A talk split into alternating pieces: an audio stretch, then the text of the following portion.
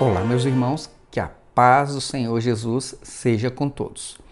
Hoje eu tive acesso a uma matéria de um membro da Igreja Cristã Maranata, cujo título é Se a ICM fosse uma seita. Eu fiquei muito feliz de ver esta publicação porque ela nos abre agora uma oportunidade, uma grande oportunidade para fazermos um contraponto, né? nos dá uma oportunidade de abrirmos um pouco mais a nossa visão sobre este assunto e desta vez não mais a partir de um relato genérico, como eu fiz um vídeo que também está no nosso canal. Porque agora nós podemos tomar por base o que os membros da Igreja Maranata pensam sobre este assunto. Bom, a matéria foi publicada no blog ICM Obreiros Estudantes Cristãos e é de autoria de Marco Elias, a quem desde logo eu parabenizo pela coragem de expor publicamente o pensamento dos membros da Maranata sobre essa questão que realmente merece um debate e uma reflexão mais ampla. Eu vou deixar é, na nossa descrição o link é, deste blog para quem quiser conferir a matéria na íntegra, ok? Evidentemente, nossos comentários ficarão no campo do debate teológico, e isso não tem nada a ver com vingança, ataques pessoais ou ataques à Igreja Maranata, até porque nós entendemos que o respeito é devido a todos, indistintamente. Aliás, eu prezo muito pelo respeito. Por quê? Porque eu considero que isso seja uma questão de educação, cidadania e de urbanidade algo que nós recebemos a partir do berço do nosso lar e se estende também às orientações que recebemos na escola e na universidade. Nós não precisamos ser crentes em Jesus para entendermos que as pessoas merecem respeito, não é mesmo? Mas, como para toda regra existem exceções, há sempre algumas pessoas que se dizem crentes em Jesus, inclusive, mas que pensam que não devem respeito a quem discorda delas, infelizmente.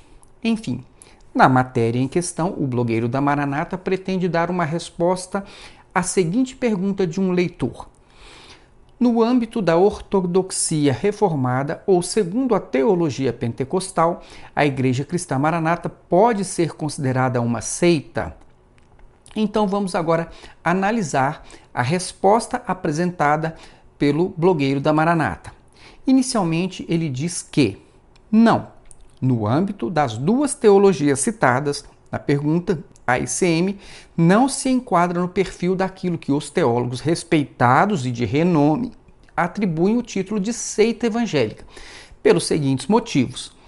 Atribui-se o perfil de seita a grupos que negam a divindade de Cristo, negam a personalidade do Espírito Santo, negam a suficiência da obra salvadora de Cristo ou negam as doutrinas fundamentais do cristianismo. Muito bem. Como nós podemos perceber, o autor do blog, ele apresenta uma definição de seita que afirma ser a definição de teólogos respeitados e de renome.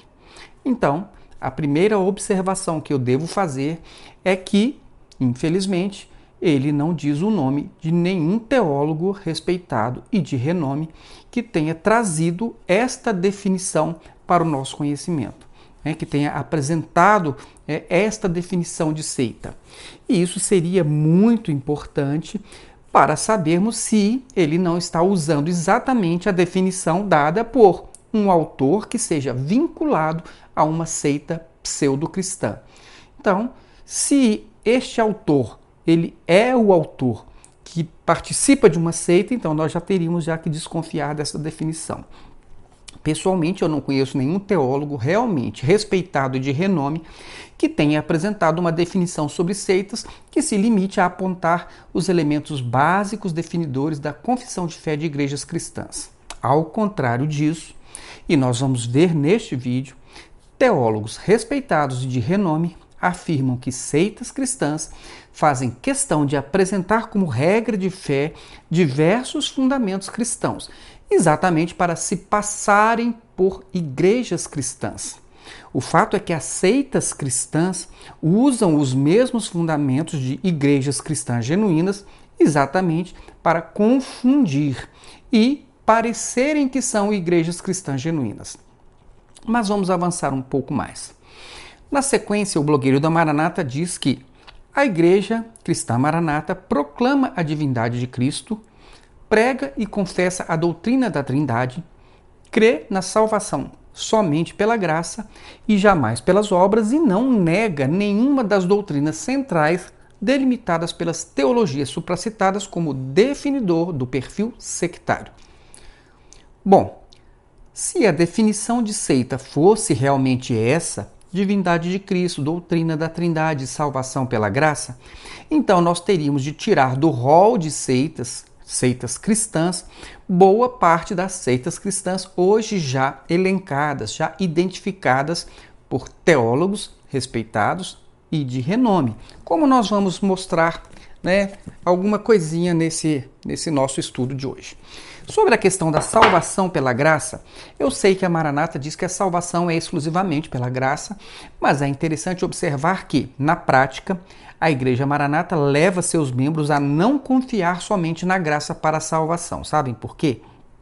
Porque a Igreja Maranata tem uma série de regulamentos sobre a conduta individual, coletiva e também rituais e, liturgia, e liturgias específicas que eles chamam de orientações.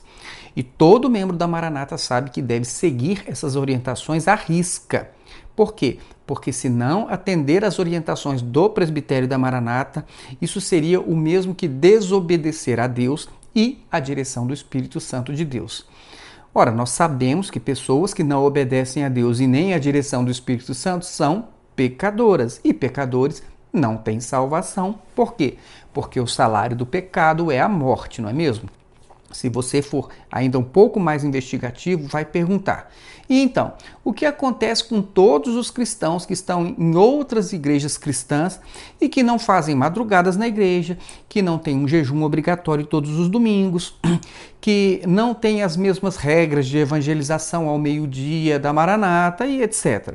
Então, essas pessoas não são abençoadas por Deus e por isso devem ser doentes então, os cristãos de outras igrejas são todos doentes e insubordinados, que só podem esperar então de Deus o juízo, assim como os insubordinados citados no livro de Judas. Enfim, meus irmãos, vejam como nós temos é, nesses ensinamentos da Maranata um teor exclusivista, isso muito fortemente né, expresso.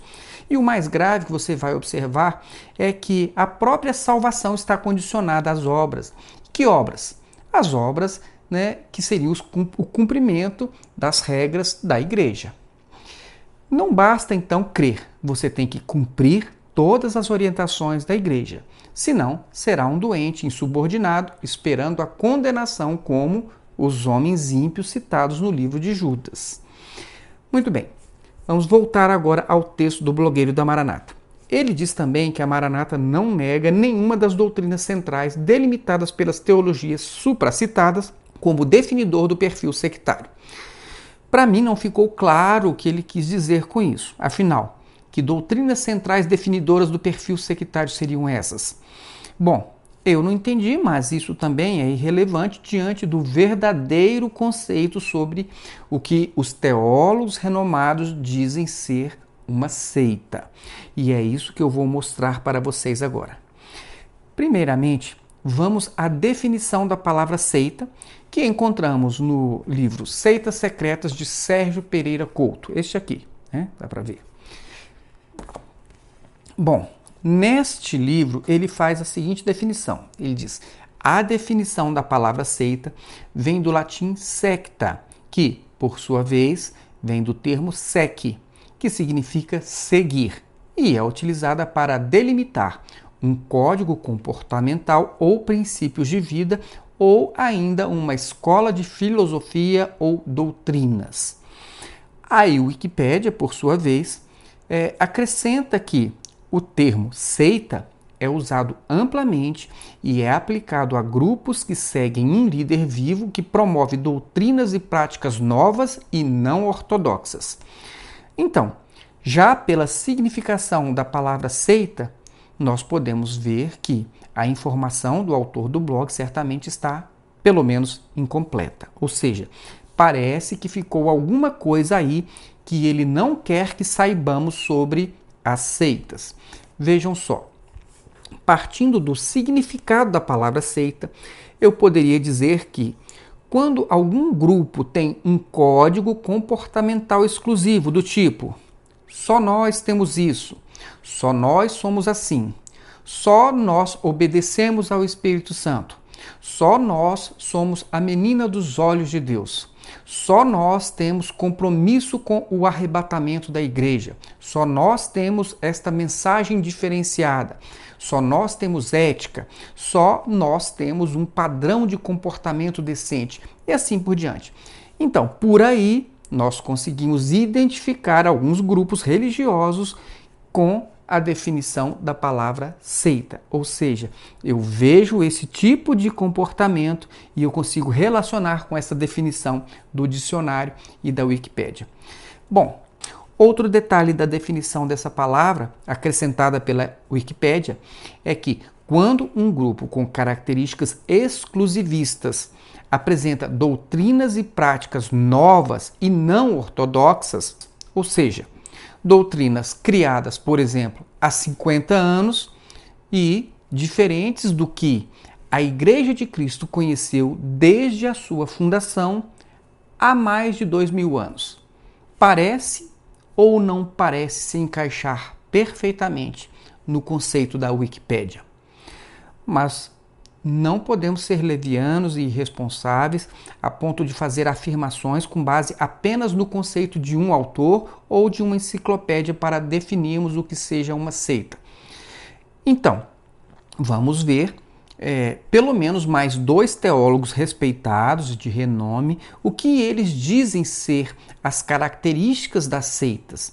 Nós vamos começar com o que o teólogo batista Jaziel Guerreiro Martins diz no prefácio do seu livro Seitas e Heresias do Nosso Tempo. Né? É este livro aqui, talvez algumas pessoas já conheçam né? todo o livro. Todo este livro ele é bastante interessante, instrutivo, mas eu não tenho como estender o assunto agora. Bom, mas para que ninguém pense que eu estou tirando esta informação de livros sem expressão no meio evangélico, eu preciso dizer que Jaziel Guerreiro Martins, ele é bacharel em teologia pela Faculdade Teológica Batista do Paraná, tem mestrado em artes, religião e cultura pela University of Birmingham, Inglaterra, e é doutor em ciências da religião pela Universidade Metodista de São Paulo. Atualmente, o teólogo Jaziel ele é o diretor das Faculdades Batistas do Paraná desde 2007, onde é também pró-reitor da pós-graduação estrito senso e ainda atua como docente no curso de graduação em teologia e no programa de mestrado em teologia. E eu estou fazendo essa apresentação porque certamente você não quer saber o que eu penso, não é mesmo? Afinal de contas, quem sou eu, não é verdade? Mas para que você não precise acreditar em mim, então eu estou usando aqui uma base de outros autores que são respeitados e renomados para usar né, como fundamento das minhas afirmações. Vou usar então estes livros de pessoas que certamente merecem o seu crédito também. Muito bem. Então vamos ver apenas um pouquinho do que o Dr. Jaziel diz no prefácio do seu livro Seitas e Heresias do Nosso Tempo. Né? Este aqui. Vocês se lembram que é, eu disse no início deste vídeo que o fato de uma denominação usar os fundamentos da fé cristã não faz dela necessariamente uma igreja cristã genuína. Exatamente porque, para confundir as seitas cristãs fazem questão de apresentar uma linguagem semelhante à dos demais cristãos. Então, acho que isso agora vai ficando mais claro na medida que nós formos mostrando algumas coisas para você. Nós vamos começar com as palavras do Dr. Jaziel. Ele começa dizendo que o Brasil está vivendo um momento de grandes confusões teológicas e infindáveis discórdias doutrinárias. Dentro desse contexto, temos igrejas cristãs autênticas, as quais propagam o verdadeiro evangelho de Jesus Cristo, mas, infelizmente, temos igrejas falsas que ensinam inverdades e que estão disseminando heresias, enganando muitas pessoas honestas e indefesas. Usando linguagem cristã e afirmando serem portadores de uma revelação especial que vai resolver o problema, os problemas espirituais das pessoas, os falsos profetas têm se multiplicado nesses últimos dias, os quais, fazendo uso do, dos meios de comunicação e da palavra impressa, propagam vigorosamente suas doutrinas, fazem um grande número de adeptas e, em alguns casos, tornam-se milionários da noite para o dia, às custas da boa fé e da boa crença do brasileiro. Na parte final do seu prefácio, ele diz que outras características bem perceptíveis de uma seita e de destaque nesta obra são o proselitismo, o fato de pescar no aquário de outrem, e o exclusivismo, afirmar que só eles são salvos ou os únicos certos. Agora, para reforçar estes conceitos iniciais, nós vamos ver algumas passagens da obra de Walter Halston Martin, falecido em 1989, mas que foi um ministro e autor cristão batista americano que fundou o Instituto de Pesquisa Cristã em 1960 como um ministério para a igreja, especializado como um centro de informações em apologética cristã em geral e em apologética contracultural nos quatro volumes de sua obra, O Império das Seitas, né, que são estes aqui, ó. Não sei se vocês já conhecem, né? O Império das Seitas.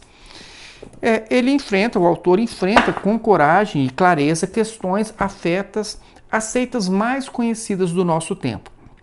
Essa obra da editora Betânia, O Império das Seitas, é reconhecida internacionalmente como o que há de melhor sobre o assunto. Tudo bem? Então, como eu disse, você não precisa acreditar em mim, mas saiba que eu, eu não estou apenas dizendo palavras soltas ao vento, mas eu estou trazendo para vocês o que existe de mais sério e mais respeitado nacional e internacionalmente sobre o tema deste vídeo. Bom, como o nosso tempo ele é limitado, eu vou falar Vou relatar agora para vocês apenas alguns trechos do primeiro volume dessa obra de Walter Martin. No capítulo 2 do volume 1, na página 20, ao tratar da questão linguística semântica, ele diz o seguinte: uma típica seita não cristã deve sua existência ao fato de sempre utilizar a terminologia do cristianismo, citar passagens bíblicas quase sempre fora do contexto e colocar em sua estrutura doutrinária inúmeros clichês e termos evangélicos, sempre que eles favorecem seus interesses. Até o presente, eles têm obtido muito sucesso nessa tentativa de apresentar este sistema como cristão. Então, meus irmãos, vejam que a primeira observação que ele faz é que os adeptos de seitas cristãs também utilizam a mesma Bíblia que os membros das igrejas cristãs utilizam. E, embora a linguagem dos adeptos das seitas sejam parecidas com a linguagem dos cristãos verdadeiros, nas seitas eles têm um código de linguagem próprio, com diversos clichês. Por exemplo, você pode encontrar grupos de pessoas que se referem à sua denominação como obra, por exemplo. E somente eles sabem exatamente a que eles estão se referindo. Um cristão de uma igreja tradicional, por exemplo, pode ouvir esta expressão e entender que eles estão se referindo ao trabalho de um crente no Evangelho. Mas para quem criou essa expressão, né, e quem está envolvido nesse sistema sabe que isso significa, esse termo significa a sua própria denominação. E também que isso faz uma ligação direta com a própria salvação, com a obediência ao Espírito Santo de Deus e assim por diante. Mas são diversas as expressões particularizadas e de sentido facilmente entendido apenas pelos membros de um determinado grupo. Por exemplo, obra como forma de vida, revelação além da letra, estar na revelação e não na razão, e assim por diante. Outra coisa interessante neste mesmo capítulo do volume 1 do Império das Seitas está na página 21, quando diz o seguinte: é muito simples para o adepto da seita espiritualizar e modificar o sentido dos textos e ensinos bíblicos, de forma a estar em harmonia com a fé cristã histórica. Essa harmonia, porém, é bastante superficial e baseia-se numa ambivalência das palavras, que não passa pelo crivo da gramática e do contexto bíblico, e nem de uma exegese correta. Para que você entenda a questão da ambivalência de uma expressão bíblica, podemos citar como exemplo um grupo que utilize a expressão, por exemplo, corpo de Cristo, que é muito conhecida em todo o ambiente, todo o meio cristão. Né? Mas quando aceita, utiliza esta expressão corpo de Cristo, ele faz isso espiritualizando e dando um sentido exclusivista, ligando o termo apenas a quem faça parte da, do seu próprio grupo, aquele grupo de pessoas espirituais mais elevados e que normalmente são é, os próprios membros da seita.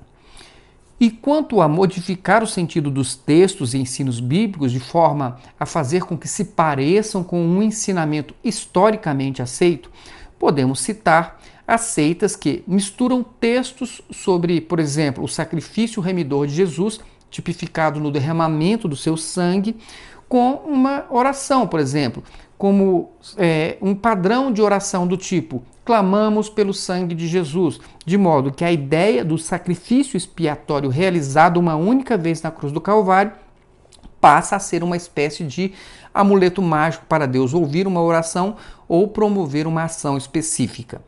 E é por isso que no final desse capítulo, na página 23, o autor diz que espiritualizar os textos e doutrinas bíblicas ou tentar explicá-los com frases obscuras é praticar desonestidade intelectual. Já no capítulo 3 desse primeiro volume, na página 25, o autor apresenta mais uma característica própria de uma seita. Ele diz que os membros de uma seita possuem certos traços psicológicos em comum. Por quê? Porque, em primeiro lugar e acima de tudo, o sistema doutrinário da seita se caracteriza por um fechamento da mente eles não buscam uma avaliação cognitiva racional dos fatos. A cúpula da organização interpreta os fatos para os membros, geralmente invocando a autoridade da Bíblia ou do seu fundador como suprema fonte de suas afirmações. O que o autor está dizendo é que os membros das seitas, até mesmo os seus líderes que não façam parte da cúpula, eles só podem pensar, fazer, agir ou reproduzir o que a cúpula da organização apresenta como a correta interpretação da Bíblia. Ou seja, se eles dizem que tem uma revelação, além da letra, todos devem obedecer sem questionar. Mas o fato é que, na verdade, eles estão se apoiando nas interpretações dadas pelo seu líder máximo. E para que os acréscimos além da letra não pareçam heresias, eles sempre apresentam um fundo bíblico para cada acréscimo, para que tudo é, fique com uma roupagem bíblica. Assim, eles posicionam suas revelações além da letra no mesmo nível de autoridade da Bíblia. Então, questionar esses acréscimos seria questionar o próprio Deus ou o Espírito Santo. E como disse o Dr. Martin, esses líderes eles fazem isso porque os membros não buscam uma avaliação cognitiva racional dos fatos. Eles simplesmente vão acreditar que a autoridade desses ensinos vem diretamente de Deus e nem mesmo observam se contrariam a própria palavra original de Deus. Ainda na página 25, o Dr. Martin diz que esse sistema de crença ocupa uma posição isolada, nunca adota uma coerência lógica. É por isso que, quando o líder né, de uma seita diz, por exemplo, que o sangue de Jesus é o Espírito Santo e usa uma comparação ilógica para demonstrar isso, ninguém questiona. Se você quer que isso fique mais claro, veja o vídeo sobre clamor pelo sangue de Jesus que está também no nosso canal. E é por isso então que o Dr. Martin conclui dizendo que essas crenças é, como que ocupam um compartimento fechado na mente do adepto, que, uma vez inteiramente submisso ao padrão de autoridade de sua organização, nunca mais questiona nada, nem tem mais dúvidas. Mas não é só.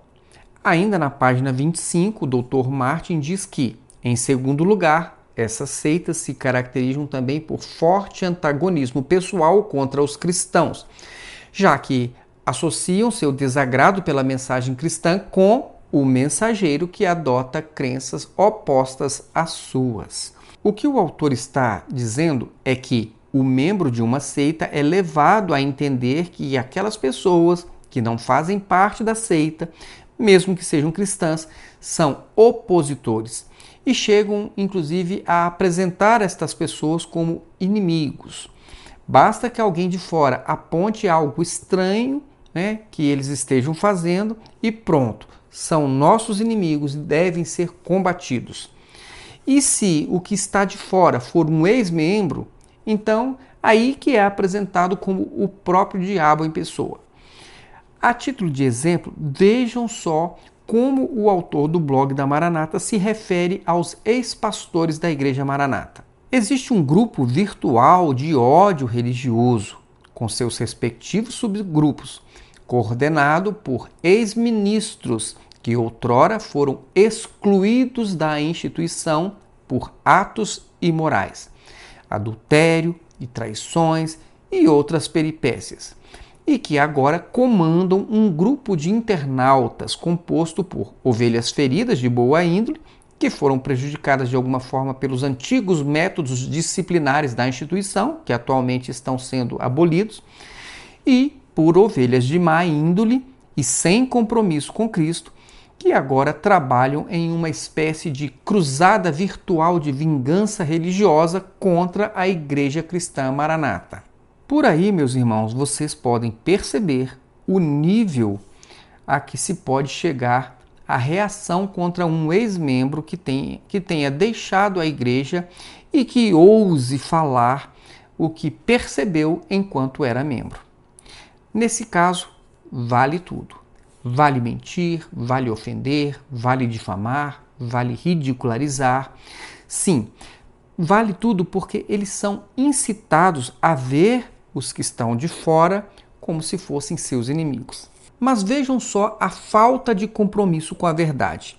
O autor do blog, embora bem intencionado e desejoso de defender a Igreja Maranata de seus inimigos, sai da linha do razoável e abandona a verdade, partindo para generalizações, a meu ver, irresponsáveis, para passar a impressão que todos os pastores que deixaram a Maranata saíram porque foram excluídos por causa de atos imorais, adultérios, traições e outras peripécias. Então, ele usa o termo indefinido. A indefinição ela é exatamente para produzir uma generalização na mente das pessoas. E apenas para provar que essa referência do autor do blog, com todo respeito, não pode ser tomada como verdade, eu vou citar então o meu próprio exemplo. Eu também fui pastor da Igreja Maranata e saí sem ter passado por nenhuma disciplina em toda a minha estadia na Igreja Maranata eu posso desafiar qualquer membro, qualquer pastor ou mesmo coordenador da região de Brasília que tenha convivido comigo nos 20 anos em que eu passei ali a apresentar um testemunho sobre qualquer ato de imoralidade da minha parte ou alguma peripécia. A propósito, eu sou casado com a mesma mulher, Roseli, há 31 anos e toda a minha vida ou ou eu estou no trabalho, ou eu estou na igreja, ou eu estou em casa, ou eu estou passeando com a minha família. E é assim. E quanto à minha responsabilidade com a Igreja Maranata nos 20 anos em que eu estive ali, seja como membro ou como pastor, eu nunca toquei em um só centavo da igreja. nunca fui acusado de roubar a igreja ou de ter permitido que isso acontecesse ali no ministério que eu estava conduzindo. Nunca fui preso preventivamente sob suspeita de formar quadrilha para desviar dízimos. Nunca fui acusado pelo Ministério Público de estelionato, de lavagem de dinheiro, de ameaça de testemunhas e de nenhum outro crime que pudesse manchar a minha reputação. Ao contrário, sempre trabalhei voluntariamente para a Igreja Maranata e, além disso, eu e a minha esposa Roseli, nós devemos ter deixado na Igreja Maranata um alto valor em dízimos. Por quê? Porque nós pensávamos que esse dinheiro era para realizar a obra de Deus, assim como muitos ainda hoje pensam. E se alguém tem curiosidade em conhecer a minha apresentação pessoal e meu histórico profissional, eu vou deixar o link que remete à minha apresentação, que está inclusive em um outro site que eu administro. E é exatamente por não ter de que me envergonhar é que eu posso mostrar a minha cara publicamente e tratar de assuntos cristãos como eu estou fazendo agora. Então, meus irmãos, embora eu seja uma das pessoas que, desde 2009, está colocando em debate as doutrinas e práticas da Igreja Maranata, certamente o blogueiro da Maranata não me conhece e, lamentavelmente, foi levado a uma generalização, e eu creio proposital né, e leviana, para causar a impressão nos leitores de que um pastor que sai da igreja certamente foi excluído e é inimigo, endemoniado, imoral, ladrão e praticante de peripécias.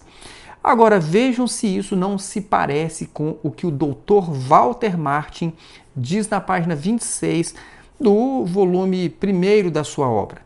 Vou citar alguns parágrafos para que vocês possam chegar às suas próprias conclusões, tudo bem?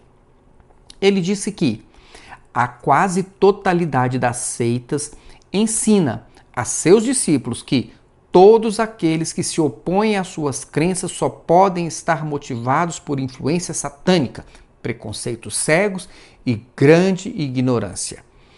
Em terceiro lugar, todas as seitas, quase sem exceção, apresentam uma espécie de dogmatismo institucional e uma forte intolerância para com qualquer outra forma de pensamento que não a sua. Obviamente, no caso das seitas não cristãs, que desejam ser associadas ao cristianismo, isso decorre do fato de que a base de suas teses quase sempre é, como alegam eles, a origem sobrenatural. Vejam os irmãos que isso é comum a todas as seitas. Invariavelmente, os fundadores das seitas afirmam que tiveram uma experiência sobrenatural. Alguns dizem que um anjo apareceu para ele, tomou um café da manhã com ele e lhe deu uma missão diferenciada, distinta de tudo o que existe sob o título de cristianismo. E daí em diante seguem-se as revelações além da letra para espiritualizar até mesmo o modo como fundaram a sua denominação religiosa, mesmo que isso seja uma teoria facilmente desmentida por aqueles que presenciaram o modo como formaram, como essas pessoas formaram a denominação. E isso também é referido na obra do Dr. Martin, quando, nas páginas 26 e 27 de sua obra, ele afirma que a história das seitas sempre começa com uma declaração autoritária por parte do fundador ou fundadores. A questão da intolerância acha-se intimamente ligada ao dogmatismo institucional ou autoritarismo. E as seitas que adotam essa linha de ação mostram-se muito resistentes a mudanças e a influências externas, pois a sua mola mestra é a conformidade absoluta, a ambiguidade e o extremismo.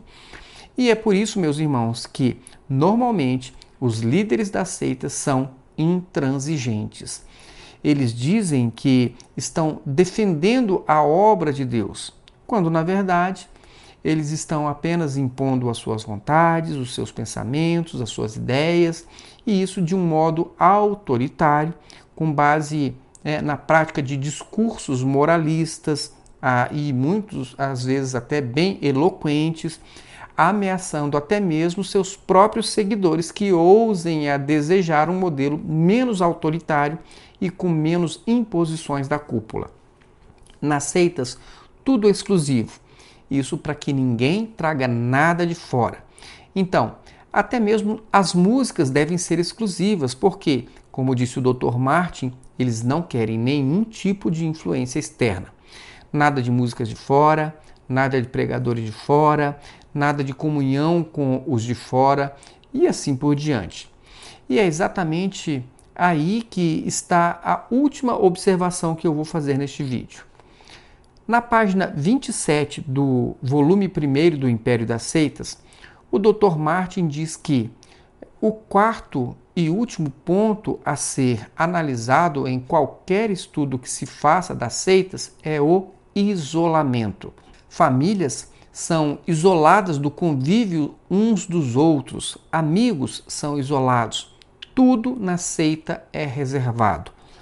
Se vão para um evento para a família, por exemplo, eles se reúnem em um local reservado somente para eles e, de preferência, em um lugar onde, onde eles estão todos juntos, mas sempre monitorados o tempo todo pelas suas lideranças.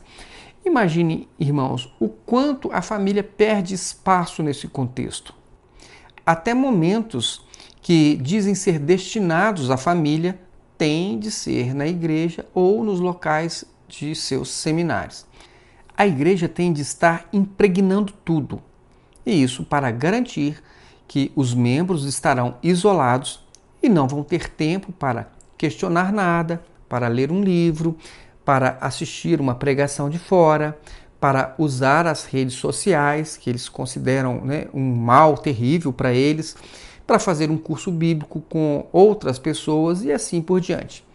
Mas agora vamos voltar a examinar as últimas declarações do blogueiro da Maranata.